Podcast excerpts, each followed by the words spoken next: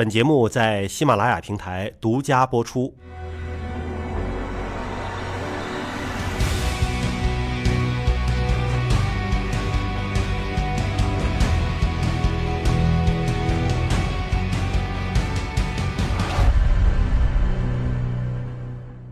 层出不穷的新的细菌和病毒在不断的涌现，我们怎么能够明确的知道是哪一种细菌病毒在侵扰我们的？那问题我们就首先我们第一件事情我们得问啊，它是哪里来的，对吧？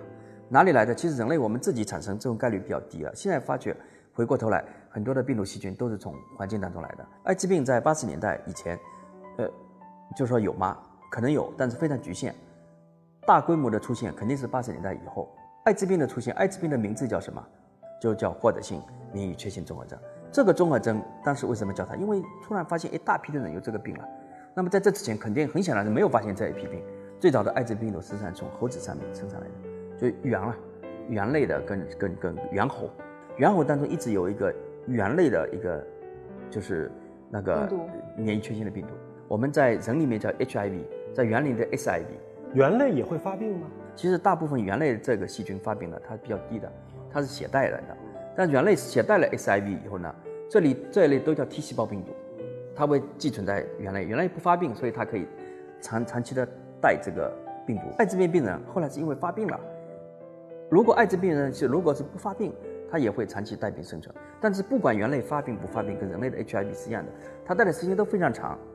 但是最早的 S S I V 呢，事实上很难传播到人的，动物给杀了，杀了有尸体的处理，手破了，人身上可能会有伤口，进去了，进去了，然后然后有一个别 S I V 这个病毒，它特别容易在人当中生存，生存的过程当中呢，它会出现变异，一般来说它不大容易出现人到人的传播，突然它一个变异一产生，人到人之间的传播就特别容易。那我我给你换个例子跟你讲什么呢？SARS 病毒 H 7 N 9我们都知道是吃了那果子狸的，但是它的问题就来了。就是因为大家觉得好像只有广东那里那几个果子狸有这个病毒，在全国各地找果子狸，果子狸没这个病毒的。你如果果子狸是带这个病毒的，应该全中国的果子狸都应该带这个病毒。所以果子狸是是一个床，是个载体，就某一个病毒，它感染了果子狸，人在吃这个果子狸，这个病毒到人身上，然后在人当中突然有一天果子狸带的这个病毒，果子狸可以带，但它不死。这一部分的果子狸，它病毒它在身体里一直在变的。突然某一天，一个小的变化出来，果子狸这个病毒里面的冠状病毒，我们叫 SARS 冠状病毒，它可以传播到人，而且传播力还很厉害。什么？它很容易在人当中可以带这个病毒，然后一下子会趁机大的传播。像不给你吃果子狸了，对吧？这第一点。第二点，果子狸基本上都严控，那果子狸不是没有机会传给人嘛？这是第一点。第二点，人有没有携带 SARS 病毒的？没有的，要么马上就死掉。要么活下来，活下来也是把病毒给干掉，没有慢性携带病毒。你一旦没有慢性携带病毒，这个传染病到此就结束了。就说它治愈了，就是治愈了，以后不会说再复发，或者是。然后你再看 H 7 N 9你觉得有意思吧？是那个鸡，我们现在都知道，它病毒是从鸡上面来的，鸡传给人。SARS 病毒获得了人到人之间传播很强的能力，但是 H 7 N 9不一样，很少有二代病病毒。比如说你是 H 7 N 9他是护理你的护士或者女医生。按道理你很容易传给他的，哎，不容易，不会，就是说他的传播能力没这么强，所以它只有一代病例。但是回过来，我们再讲次讲讲那个 HIV 的事儿。HIV 就是它获得了传播以后呢，HIV 还有点不好，人类跟原其实很接近，你知道吗？但是携带者是能够传播病毒的，对吗？非常厉害。就是什么呢？HIV 的病人你看不见的，你知道。所以很多携带者可能自己都不知道。就是携带者，他如果去测，是能够测出来携带病毒的。但谁有事没事会去治艾滋病呢？人类以前没这个事，但以前我们讲古代，古代人都是散散居的，这个地方人都死掉，别的地方也没事，对吧？但后来不是人类不是农业社会以后，什么特点？大家都群居了嘛，大家一个个群落，一个个国家，一个城邦，是不是？你说城邦什么时候？封建社会开始有城邦了，而且现在大家这个流动性太强了。以前你也不可能吃这么多果子狸的，所以你自己家在家里弄到一只果子狸。现在果子狸是是什么？有人要吃，说果子狸它是什么？它是成群的、成群的饲养，饲养了已经捕捉，然后饲养，然后在里面还不断的进化，又发生了轻微的变化。一旦轻微变化了，人在吃果子狸的时候，某一种某一天，这个果子狸这个变化突然突破了人类的界限。它就过来了，就像 H 7 N 9那这种挑战事实上一直是有的，但 SARS 那次挑战是非常厉害，到现在为止，大家谈起来都一直有人在怀疑 SARS 是不是有人造出来的病毒。所以你说将来对人类的挑战，这块挑战其实也是蛮厉害的。您刚才说到这个乙型肝炎，如果通过药物的控制啊，完全可以达到一种血液当中查不出病毒，也不会传染。那么如果是 HIV 呢？如果是 HIV 的携带者，他如果通过药物的控制，是能够达到什么程度呢？您说他现在是能够达到一个控制的程度吗？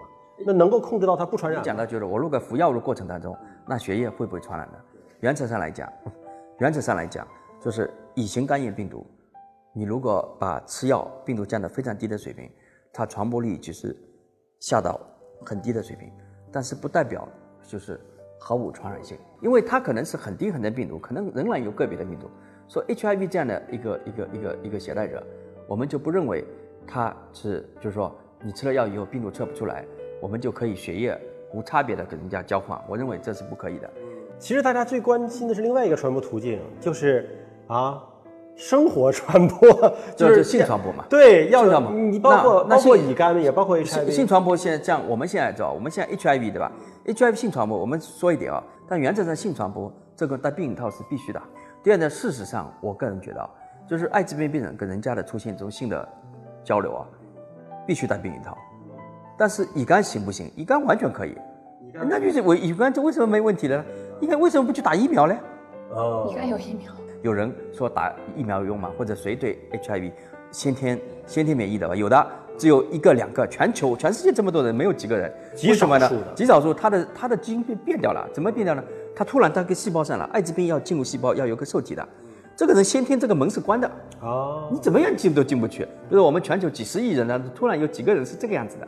但有些同性恋的一些人啊，我们对同性恋我本身没意见啊，这个是大家的一个一个性的取向啊，我们在这里不做评判。同性恋是这个艾滋病的高危的嘛，所以但是他们又不是特别喜欢戴避孕套，所以其实这个是最高危的，所以我们也称这样的结尾，大家都要保护好自己了。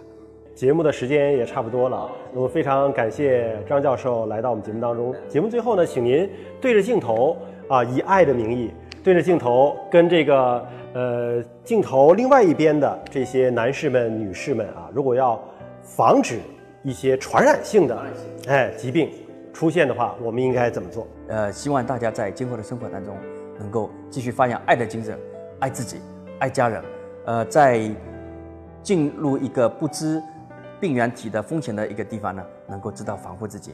在我们现在已知的世界里面，对已知的传染性疾病，包括艾滋病啊、结核病啊，包括这些肝炎啊，我们有足够的防护能力。对已经患病的同事呢，我们希望大家有足够的信心，我们是可以控制甚至于治愈这些疾病的。那么对于将来，我们知道我们在人类的生活当中，我们仍有极大的风险会要跟这些疾病做斗争。那么在做斗争的过过程当中，华山医院感染科呢，肯定是你最好的朋友。